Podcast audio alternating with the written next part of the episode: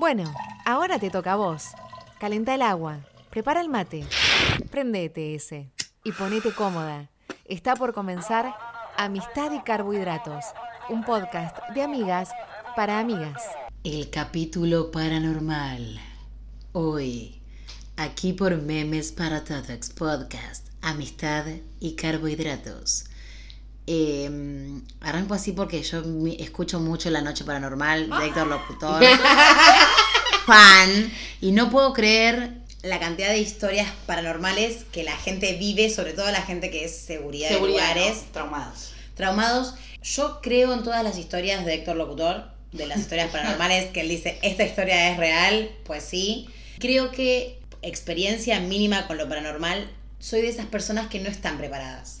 Es decir, yo no estoy preparada para ver un fantasma, no estoy preparada para ver algo paranormal, por ende, eh, gracias a lo paranormal, no puedo verlo. De hecho, recuerdo cuando trabajaba en un bar, en Moebius, en la Drogué, ¿Trabajaste ahí? trabajé ahí. Ay, hombre, fantasma. Paranormal ese bar. Eh, Una experiencia Y volvía en bicicleta de noche cuando cerrábamos, que a veces trabajaba un miércoles, cerrábamos tipo 3, 4, y me volvía en bicicleta turdera de ahí. Y todos me decían, ay, pero no tenés miedo que te roben. Y yo no. Tenía pánico de vivir una situación paranormal.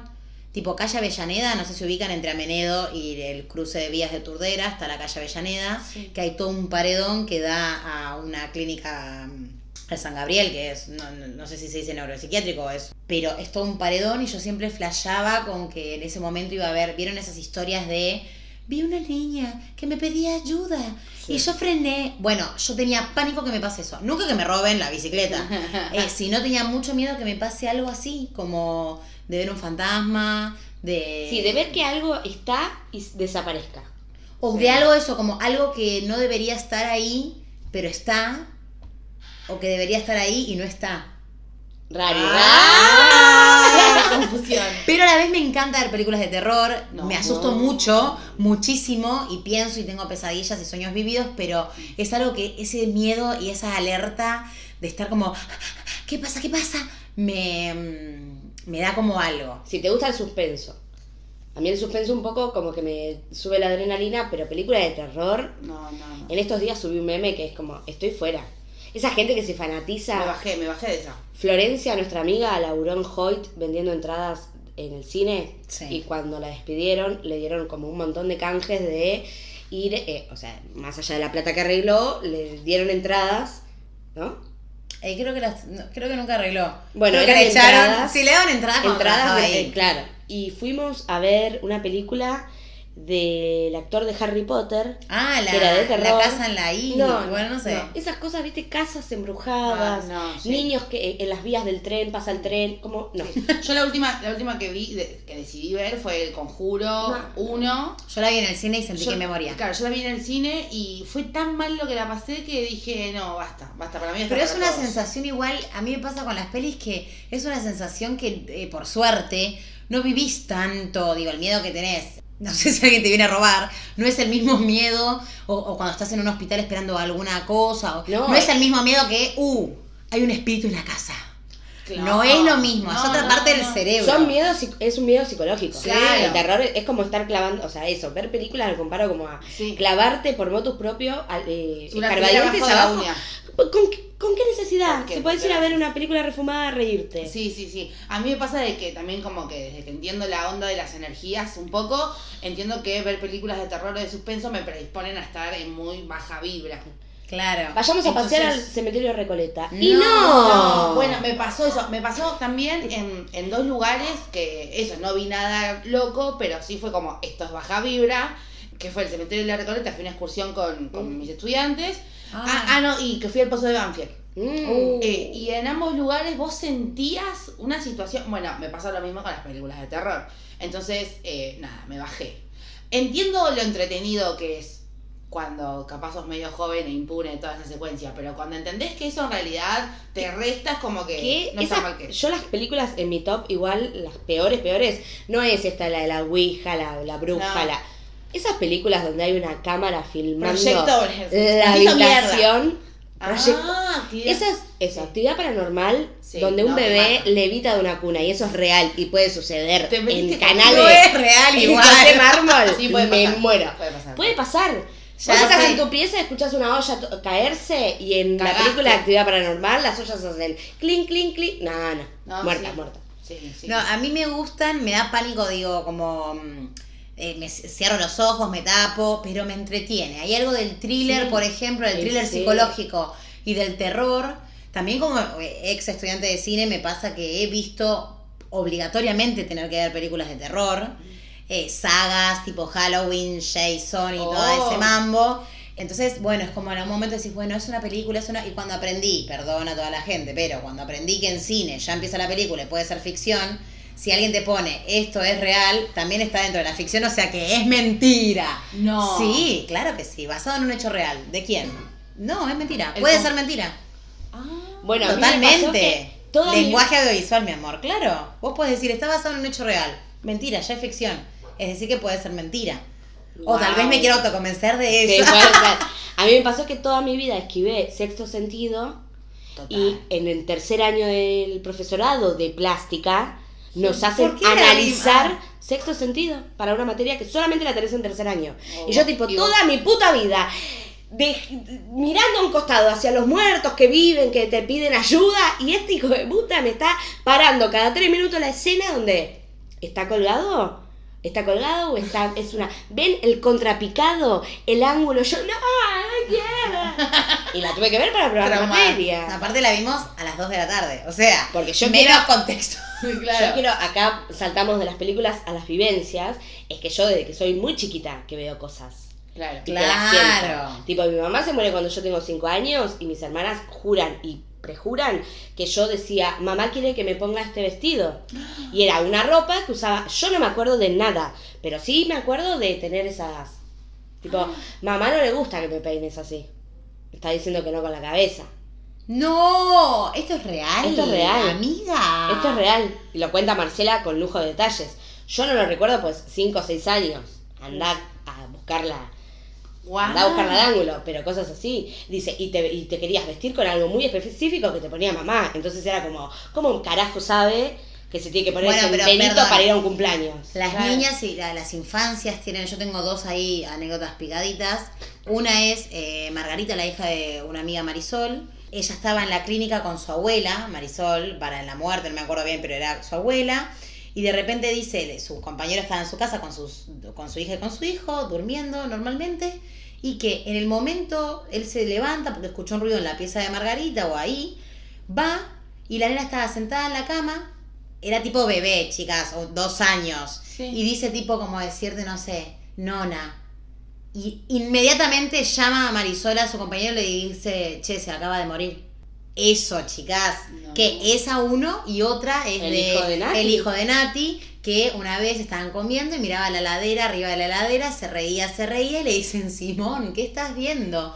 No, estoy viendo a um, un señor colorado que tiene un casco de moto en la mano y ese señor colorado con ese casco de moto era un amigo del papá que había muerto, que él nunca lo había visto. No. Entonces, Tengo cuando la nuca con Sí. una- unos pelos, una piel de gallina. Ah, no, no, yo sí. No, es terrible, es terrible. Y hay una conexión ahí tipo bebé, eh, eh, infancias, animales. Yo pánico cuando la perra barra gata miran a un punto fijo y están tipo Dios, sí. Sí. pánico. Sí, sí, a mí también me da un Pánico. poco. A mí me ha pasado de ver sombras, tipo, che, estam- pensé que estábamos, no sé, ir a lo de mi hermana, tomar mate y que una sombra pasara de su pieza a la pieza de su hija. Y para mí era normal como, che, está fulana y no sabía. Y me dice, no, estamos solas. No, le digo, no, No me digas. Sí, yo acabo de ver que Jazmín cruzó de una pieza a la otra. Claro. Entonces, siempre fui muy eh, esponja en esas cuestiones. Sí. Siempre tuve mucho miedo y también respeto. Pero sí me niego mucho, porque yo sé que el día que entrene, Sí. eh, te, te- te estoy viendo en esta silla a alguien y es como, Claro. deja. Sí, con los años aprendí como, che, no me, no me molestes. O Claro. sea, estoy en una. Sí, sí. Ahora, sí. como lo que decíamos de la fiesta del señor de arriba. Claro. ¿Qué sí, señor sí. de arriba? No, nosotras, bueno, por ejemplo, con Maca ya hemos pasado alguna que otra vivencia. Yo la recuerdo en su casa, ponele, eh, sentimos en un momento un olor a coco, A vainilla. a como vainilla, tipo pochoclo. pero yo estaba fumando pucho, Philip convertible, o sea, tabaco Sí, y sí, menta. Y en eso nos invade un olor muy fuerte de así que a caramelo, como ese pochoclo de plaza, que estás en otra punta y lo sentís. Bueno, Sí, sí. así fue muy tremendo y nos quedamos las dos mirándonos como está pasando. ¿Y qué significa eso? No, como que si sentís olor a pucho es algo malo, de la nada, y si sentís olor a caramelo es algo bueno. Es como alguien que viene a tú, todo bien. Buena onda, buena vibra. Y bueno, y sí, puede ser, somos buena vibra, así Sí, que lo tomamos como eso. Pero lo otro que nos ha pasado, que no sé hasta qué punto está muy conveniente contarlo, pero bueno, en, en unos eventos que hacemos en un determinado lugar, nos ha pasado de sentir, en primera instancia me pasó a mí, de sentir ahí como una presencia desconocida. Presencia, pero sí. había alguien presente, de hecho yo sentí como que era un hombre, ponerle, pero desconozco. Y bueno, nada, esto. Medio que pedí permiso, como, disculpame, Rey, yo estoy ocupada, te vas unas cositas, te jodo cinco minutos, ya me voy. Y me fui y me sentí un poco como, bueno, bueno, dale, dale, dale, bajate. Me pasó una vez, no, no lo compartí con nadie, a la segunda me pasó un poco lo mismo, pero bueno, él viste que la vorágine de la noche Sí, sí, uno se claro, claro, claro. La cuestión es que en, las, en, las- en los últimos eventos que estuvimos haciendo, bueno, nada, las luz, una luz la habíamos dejado de una forma, aparece de otra, de repente una visual que se estaba proyectando, o sea, no sé, había un meme en, en la pared y de repente hay una letra de una canción, o sea, se cambia el, el sol a la computadora. La carpeta madre, es como difícil. Claro, y en la primera, en el, en el- en el primer eh, problema de las luces, Maca, la admin 1 lo soluciona. Y a la segunda, las dos nos damos cuenta y ella me mira como, bueno, ya está, ya pasó. Bueno, después eso se arregla solo. Y ahí nos miramos. Viste que nosotras tenemos una conexión media como. Si ahora pienso hijas de puta que me hicieron a mí ir aquí arriba sola a poner un video, ahora se joden. Y en un momento. ¿Esto no sabías? No. Ah, bueno. bu- se bueno, arregla solo, sí. Sí, se arregla solo y nada, nosotros nos miramos así como muy por sinopsis y dijimos como... le- yo, de hecho, le digo yo como, vos sabés que hay un fantasma, ¿no? Ah, vos también lo sentiste, como... Asentimos las dos y fue como, bueno, listo, nada. Igual sentimos como la buena onda con él, pegamos onda. Sí, Claro, gin, claro. gin- gin recto, como para que Claro, claro. Claro, una cosa así, ¿viste? Muy noventosa, como... Sí, sí, sí, Y sí. nada, y mm, digo, eso, en algún punto uno lo, lo naturaliza. Y pero Esto- cuando hablaron con el lugar, ¿qué? Ah, sí, que hoy- sienten el olor a porro cuando dicen, che, que van a fumar un porro y como que les tiraron humo de porro en la cara. Y que estaba la dueña del lugar sola limpiando con una amiga de, che, ¿limpiaste los baños? Sí, uh, qué ganas de fumar un porro. Y que les Sintieron el olor. sintieron No, el olor a porro no. Y que cuando cierran el lugar también sienten como esa vibra así medio. Pero hay lugares que, que los lugares que suele haber, también hay una cuestión energética, creo yo, porque por ejemplo el teatro Sí. o las escuelas, lugares donde circula mucha gente, de repente cuando están vacíos y. el instituto. Olvidate, No. el Instituto Love en Nacional de Drogué. Uh, No. Que es la casa de la cultura de Drogué, que Uh, arriba... ahí está la nena del fantasma del arriba. fantasma. Sí, en una calecita. Bueno, pero ahora vieron que están apareciendo muchos casos de, de fantasmas en Lomas, de Zamora. Sí, en la que- facultad de Loma. El duende de la facultad de Lomas. Sí. Yo creo que eh, eh, hay un hay una cercanía con todo lo paranormal también porque uno elige creer algunas cuestiones, ¿no? Que como que nos aleja capaz de la idea de la muerte final, ¿no? Como el dormir eterno. Digo, yo creo que hay una cuota nuestra ahí de, esa creencia de, de algo más. Pero también es muy loco porque hay cosas que pasan. Hay gente que no cree en absoluto y que te dice como, no, a mí nunca me pasó, yo no, ¿eh? Que capaz no está predispuesta, no está... No, perdón, pero una persona creer que no existe otra, o como otros planos, me voy a la mierda, pero digo, no creer que hay otros planos de vida, no te digo tipo una vida paralela a Stranger Things, pero digo, pensar que somos esto y nada más, para mí no, No. puede ser, digo, más allá de, saco la creencia religiosa, digo, como mi nona que, que te me- yo le pregunté si me iba, si, si me querían mandar señales del más allá, me dijo, si puedo, sí, tipo, recreyendo, eh, el cielo y el infierno, las señales, tipo que ella va a poder seguir viéndonos a, a través, no sé, de una vidriera o algo así. Sí. Eh, no digo eso, pero sí que convivimos con cosas, digo, estas Sí. historias, yo- a mí me choqueó mucho pensar, no voy a decir una pelotudez, pero hay una, una película que es sobre un perro que muere y va pasando como por diferentes generaciones de perros hasta que realmente se vuelve a encontrar con su dueño grande. No me acuerdo el título de la película porque yo quedé muy choqueada. Pero digo, para mí hay cosas que no le puedes des- dejar toda la casualidad. No. No podés dejar todo, digo, para mí hay cosas signadas que sí es de lo paranormal y no algo malo. Digo, no sé, mi perra desapareció, se perdió y apareció en Constitución y la encontramos sin collar. En Constitución. O sea, esa perra estaba asignada para estar en nuestra casa Claro. y que muera en Turdera. Eh, digo, Juana, te amo. Y era una perra marrón cualunque y, la y me llamó un maestranza de Constitución. O sea, eso no puede ser. Ay, bueno, fue casualidad. No. No, no, no, no, no. Sí, sí. Hay, tiene que haber, tiene que haber. Sí, bueno, Floricienta con el freezer, chicas.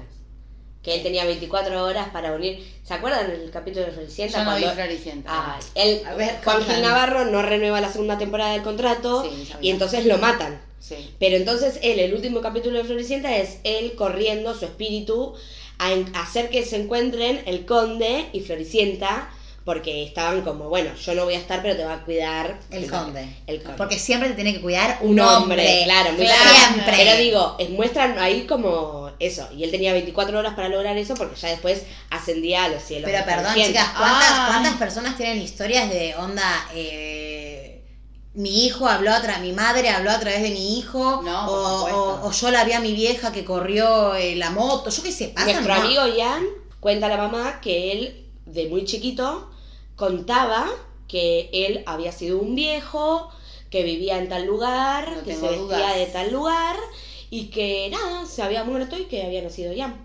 No tengo dudas. Hay muchos casos así.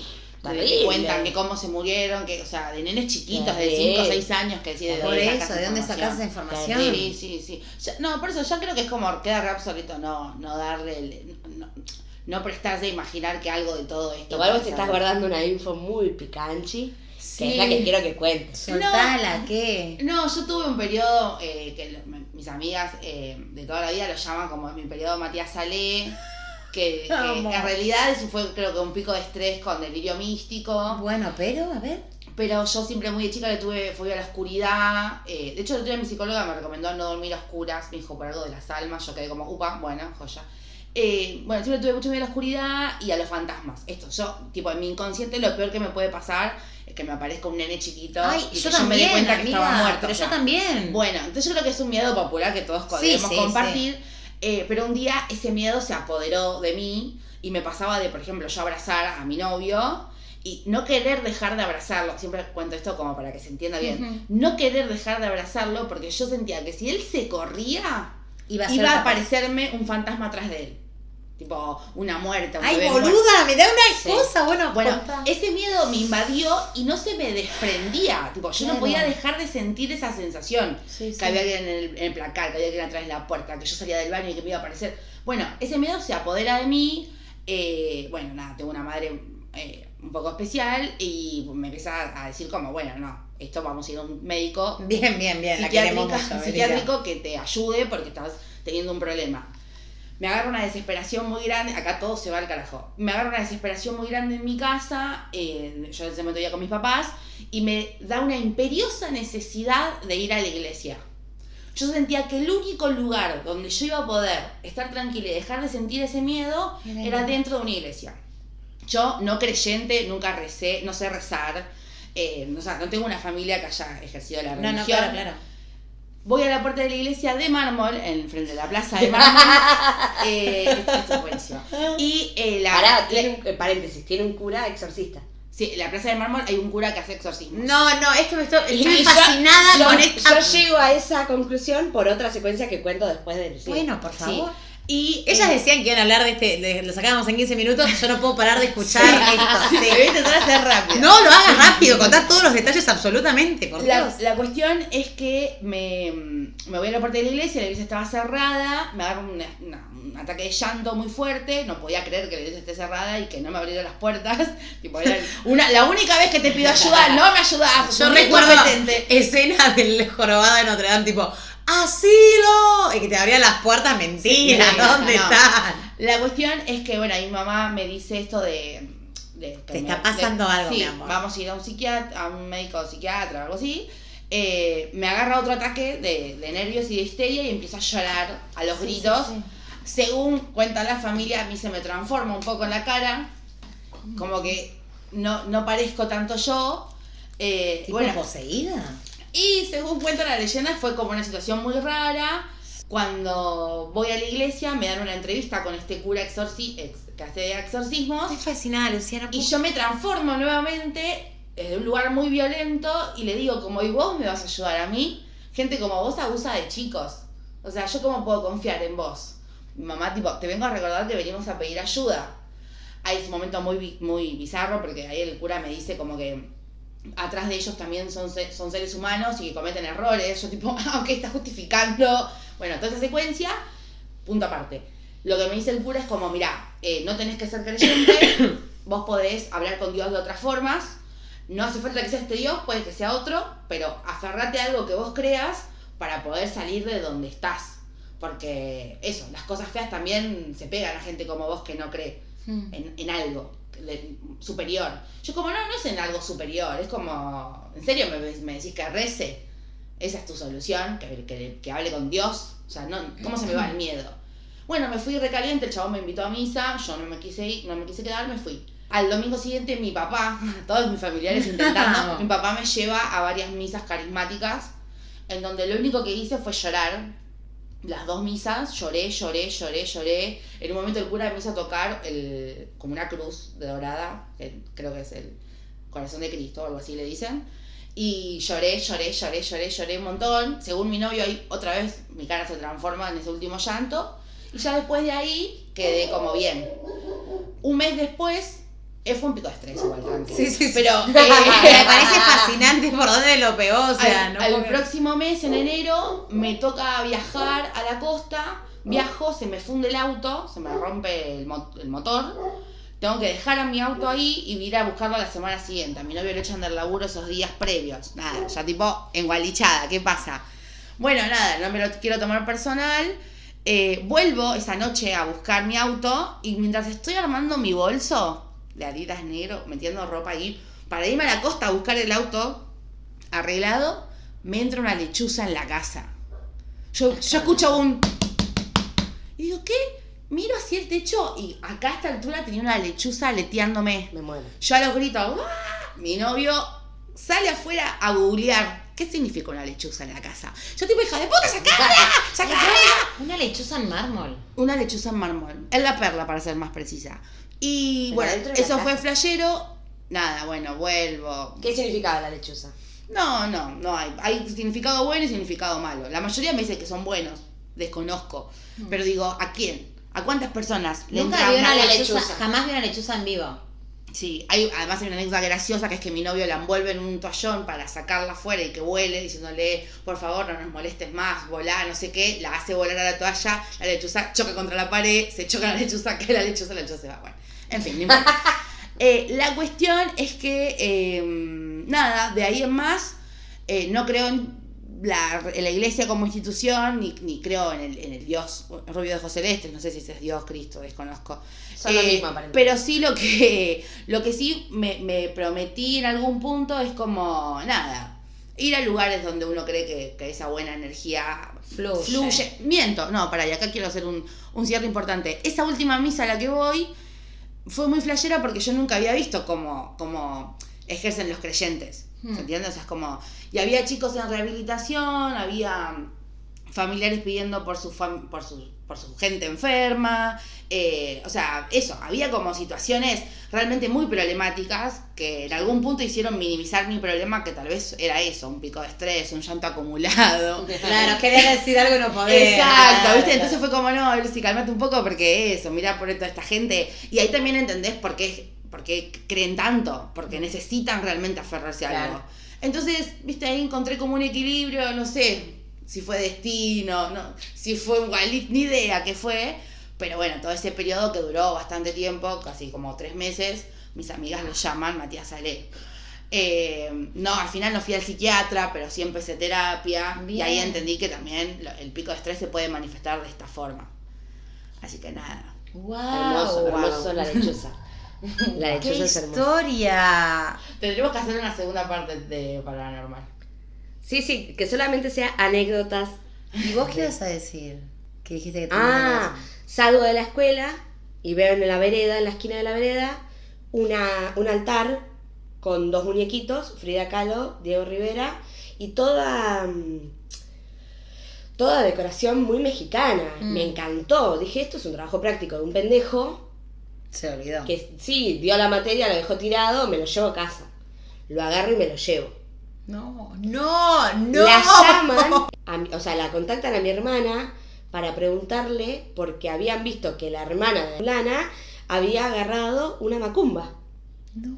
Yo me había llevado la macumba a mi casa, lo había sacado fotos, lo había posteado a Instagram, todo, como, porque me había encantado Frida Kahlo, era como muy hermoso. Bueno, viene el chabón a, a buscarlo, desesperado, de que nada, era una mina que había estado con él, recontra remil loca, que le hacía macumbas y que agarró ese altarcito y se lo llevó a la iglesia de José Mármol al cura exorcista. ¿Y qué, y qué pasó? No, no, a mí no me pasó nada, sí tuve mucho miedo, después cuando empecé a ver como, che, esto capaz que no está tan bueno, eh, sí me dio, me dio miedo y sentí como ese vaho de energético.